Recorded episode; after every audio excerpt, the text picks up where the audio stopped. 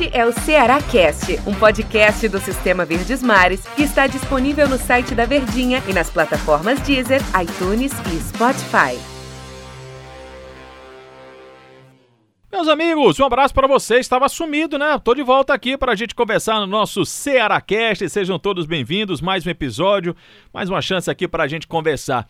Aliás, os episódios sobre o Campeonato Brasileiro estão quase terminando. A gente está na reta final da competição e convenhamos, né? Foram mais episódios leves, alegres, e esse é mais um episódio em que a gente vai destacar, não tem como ser diferente, coisas positivas do time do Ceará. Afinal de contas, a temporada do Ceará ela foi muito positiva, né? Com o bicampeonato da Copa do Nordeste, com a grande campanha da Copa do Brasil, com a chegada até a final, embora tenha perdido do Campeonato Cearense, e com rodadas de, com antecipação, rodadas de antecedência, como já foi pontuado no episódio anterior, o time do Ceará conseguiu uma permanência na Série A do Campeonato Brasileiro e a partir de agora o que vier é lucro. Muito prazer, eu sou o Antero Neto. Já já eu adianto para vocês aí qual é o tema de hoje. Deixa eu saudar o querido André Almeida. Tudo bem, André? Tudo bem, Antero. Prazer estar aqui mais uma vez no Cearacast, um momento que o torcedor do Ceará segue feliz da vida, na tranquilidade, era tudo que os torcedores alvinegros queriam e agora, de fato, o time parte para objetivos maiores na competição. E a confiança é maior também, é maior ainda também, porque pelo que tem mostrado até aqui no Campeonato Brasileiro, o Ceará de fato se credencia a buscar esses outros objetivos, Antero. Vai muito mais leve para os próximos jogos, né? O Ceará já, claro, a gente já sabia que o Ceará não cairia, mas é que oficialmente agora bateu o martelo e tal. Mas esse não é assunto para o episódio de hoje não, viu, André? A gente vai destacar um cara, e aí eu vou fazer algumas perguntas para você que está ouvindo o nosso podcast. Esse cara tem sido destaque, tem feito muitos gols, é presença constante no time titular. A gente, no momento, não consegue olhar para ele e dizer: olha, esse cara não pode jogar. Se você pensou no Vina, achou errado. A gente vai falar é do Lima. Parece, mas é outro cara. Podia ser o Vina, claro, mas o Vina chovendo molhado, né? E o Lima é um personagem, eu acho que é um, um, um capítulo à parte dessa reta final do time do Ceará. E na reta final de três, quatro jogos, não. Acho que do segundo turno todo do time do Ceará, foi um jogador que engrenou, que cresceu com o time alvinegro e não por coincidência o time do Ceará passou também a obter bons resultados a partir do momento em que o Lima também começou a apresentar um bom futebol. Então, falar do Limesse também é importante, não, André? Rapaz, o torcedor empolgado, né? As atuações do Lima já renderam até esse apelido que a Marta Negreiros adora, né? Adora, né? Limesse. Nossa produtora, Limesse. É, ela vai tatuar, ela já tem uma tatuagem do Messi, ela vai tatuar... O Lima tem alguma comemoração específica? Não. O Messi são os dedinhos, os indicadores para cima, Mas né? Mas ela pode tatuar a camisa 45, né? Pode ser, que o é a número... camisa do Lima. Exatamente. Aliás, coincidências, né? O Ceará chegou a 45 pontos, né? Verdade. Com o gol do número 45. O que isso quer dizer? Que a Marta Negreiros vai tatuar o número 45 nas costas em homenagem a Limesse. Mas tá jogando muita bola, tá. Antero. E como você falou, de fato, nos últimos jogos ele tem tido uma aparição talvez maior porque tá fazendo gols e dando assistências, né? Contra o Goiás, por exemplo, ele jogou demais, jogou muita bola. Contra o Palmeiras foi o craque do jogo, foi o melhor em campo. Então tem mantido uma regularidade em alto nível tem sido também o jogador que mais tem participado de gols ali ao lado do Vina, obviamente. Mas de fato a temporada dele é muito boa. Em 40 jogos, marcou 9 gols. Já são 6 assistências também. São 15 participações diretas em gols do Ceará na temporada. É o segundo jogador no quesito, só fica atrás, claro, do próprio Vina. Então, os números dão a dimensão também de como o Lima tem sido importante e jogando numa função, numa faixa de campo até diferente do que os outros treinadores utilizavam. E aí tem muito mérito do Guto Sabe Ferreira. o que eu acho legal do, do, do, Lima, muito parecido com o Vina, não só pelo nome, é que o Lima ele é um cara que consegue ser veloz e ao mesmo tempo ele, ele é pensante, ele é habilidoso, ele não é só correria.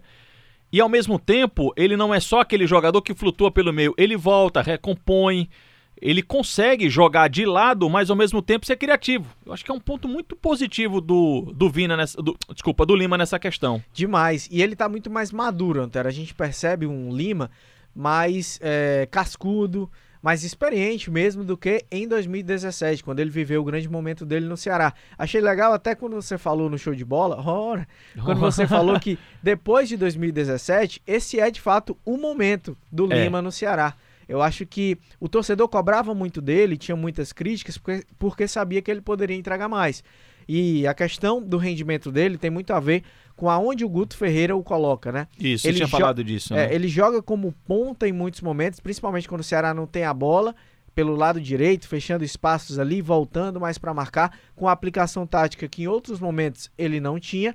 Mas quando o Ceará tem a bola, ele joga mais pelo meio, joga mais por dentro, internaliza mais as jogadas. Ele fez gols dessa maneira. Contra o Atlético Mineiro foi assim, contra o próprio Goiás, um, uma jogada que ele traz a bola para o meio para finalizar. Contra o Palmeiras, o gol mais recente, em que o Scarpa acaba vacilando, mas ele tá ligado, ele pega a bola e faz a diagonal entrando para o meio. Então é um jogador que tem tido essa, essa movimentação e ele tem essa característica. Então isso acabou facilitando e potencializando as características dele. Pois é, André. Aí o que, é que eu estava pensando aqui? Você falou do Lima de 2017 e aí a gente tinha comentado isso lá no programa, né, da Verdinha, no show de bola.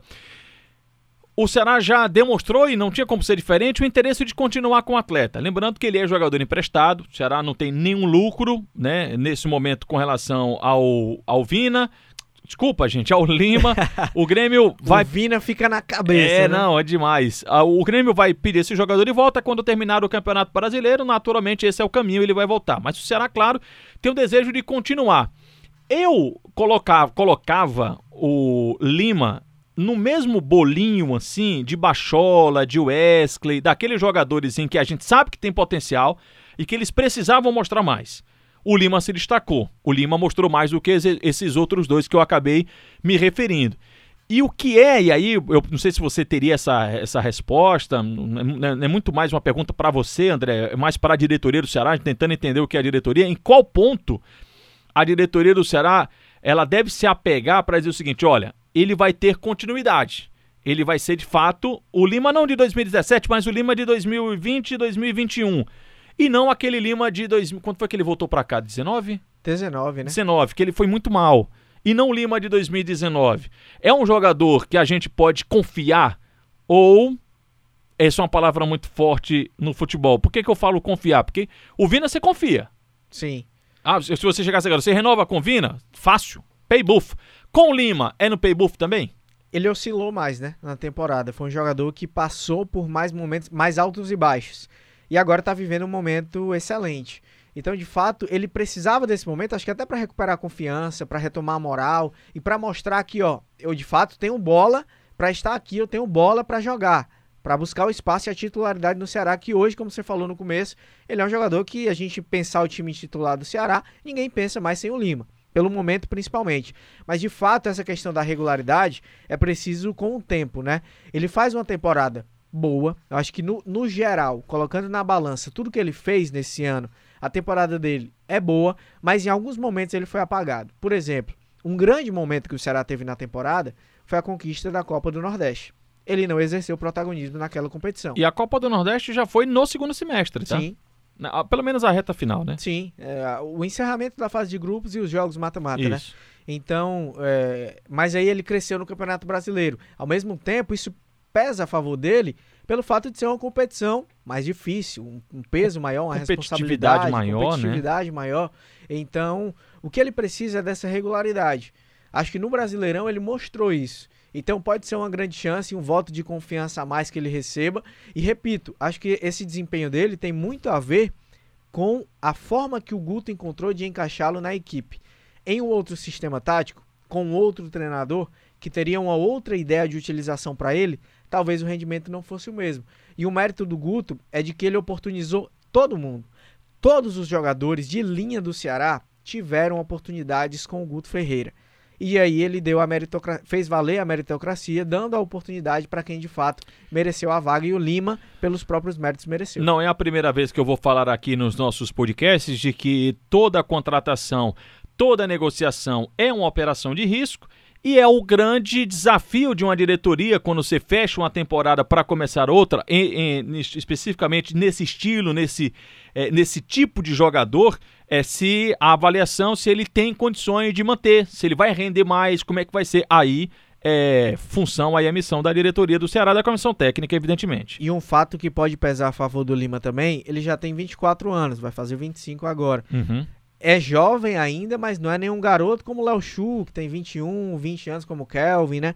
Então ele já tem um certo amadurecimento e a tendência. Jogou fora do país. Jogou fora né? do país, jogou no Grêmio também, que é um grande time do futebol brasileiro, revelado na base de lá. Então a tendência é que chegando a essa, matura, a essa idade, ele vá cada vez mais evoluindo no grau de maturidade. Então ele vai ter essa regularidade de como uma forma mais natural, digamos assim. Mas há jogadores e jogadores que demoram a ter esse, esse encontrar esse ponto perfeito. O Vina, por exemplo, vai encontrar agora no Ceará. Uhum. É a melhor temporada da carreira dele. É. Até antes ele vivia também muito, muitas oscilações. Jogador tecnicamente muito bom, mas que por outros problemas, outras questões, acabava não rendendo, ten, tendo uma constância, tendo uma regularidade. Então, mas mostrando isso agora, com 24 anos, acho que o Lima se credencia a apostarem que no futuro ele vai ter essa manutenção. Andrezinho, obrigado, hein? Já acabou? Passa rápido, né? Rápido demais. Voada, acabou. Mas aí fica o gostinho de quero mais para amanhã a gente voltar e papear um pouquinho mais sobre o Ceará. Amanhã estamos de volta. Valeu demais, Antero. Um grande abraço a você e a todos os torcedores do Ceará. Valeu, pessoal. Um abraço. Até a próxima. Este é o Ceará Cast, um podcast do Sistema Verdes Mares que está disponível no site da Verdinha e nas plataformas Deezer, iTunes e Spotify.